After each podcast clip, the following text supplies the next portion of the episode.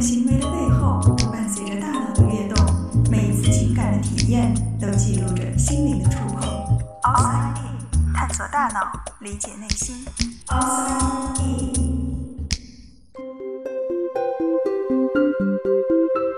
欢迎来到 Outside In，我是冰峰。当我们在向别人介绍自己是怎样一个人的时候，我们往往会通过一些形容词来概括自己的特点。而这些特点又大多与我们内心的想法、外在的表现以及我们看待这个世界的方式有关。为什么我们希望了解别人、了解自己？这不仅仅是出于好奇，更是为了能够预测未来可能会发生什么。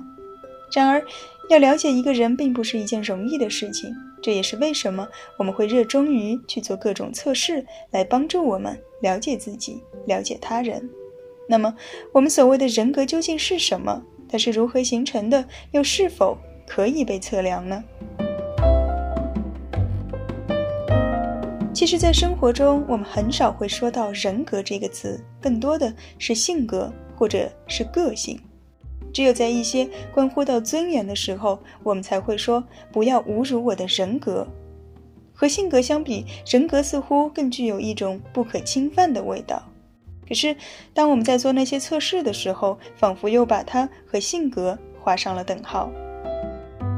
说老实话，我并不是一个纠结于定义的人。像人格、性格、脾气、秉性、气质等等等等，它们都有什么区别呢？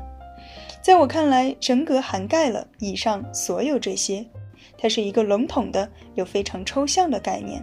它所要回答的，其实就只有一个问题：我究竟是一个怎样的人？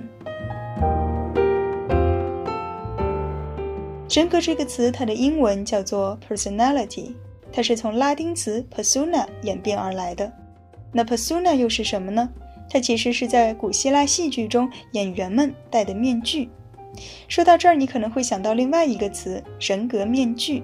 没错，人格的意思就是从这里来的，它代表的也就是从面具后到面具前的整个过程中涉及到的各个因素。我们现在有很多的人格测试，比如经典的明尼苏达多项人格测试、艾森克人格问卷，还有大五人格理论 （Big Five） 等等。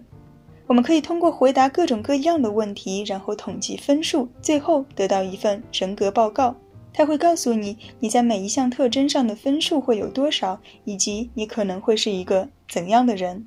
可是，这样一份报告真的可以反映出人格吗？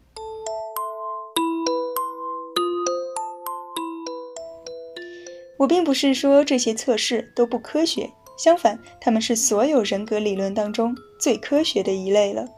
我也并不是说他们测不准，毫无疑问，他们比网络上那些仅供娱乐的心理测试靠谱多了。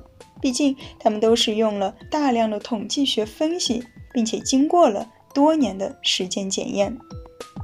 统计量表的优势就在于它可以有一个统一的标准，让你可以有一个参考值，知道自己哪一项高，哪一项低，也非常容易操作。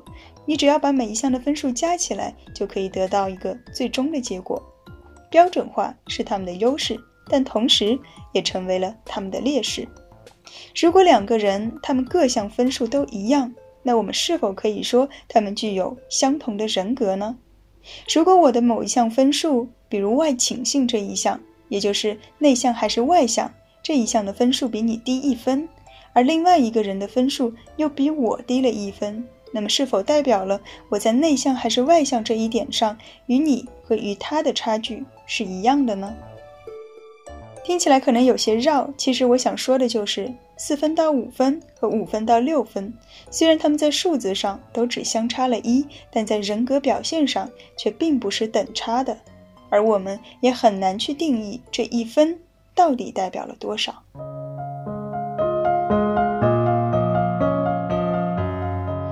如果你到书店翻开一本正经的人格心理学的书，你可能会惊讶地发现，你所熟悉的那些人格测试。其实只占到了全书内容的很小一部分，并且通常都是在很靠后的位置才会出现。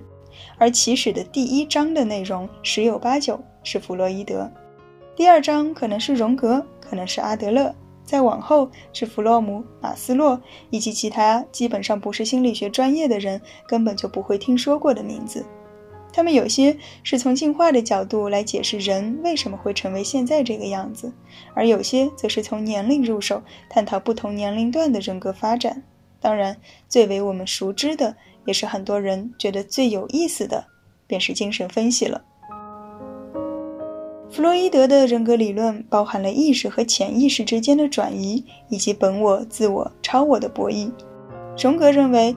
在我们出生的时候，人格当中就已经植入了属于全人类的共同的那一部分，他把它称之为集体潜意识。阿德勒说，人格的形成与发展是你对自卑感的一种补偿，比如你在哪一方面越自卑，就会越强烈地表现出与之相反的东西。霍尼把安全感作为人格的标准，而 Klein 觉得人格形成的起点是当我们开始意识到同一个东西，它可以既是好的也是坏的。弗洛姆认为，我们之所以具有不同的人格特质，是因为我们对于爱的理解和爱的方式不同。关于人格的理论有许多许多，而人格心理学也是所有心理学领域中最没有统一的说法。最不像科学，却被最多的人误以为那就是心理学的全部。当然，它也因此成为了心理学不是科学的最重要的证据。我同意弗洛伊德、荣格、阿德勒，他们并不是科学家，但他们毫无疑问都是非常出色的心理学家。而我更喜欢的是荣格曾经说过的一句话：“我无法用科学的语言来描述自己的成长过程。”因为我不能把自己当做是一个科学问题。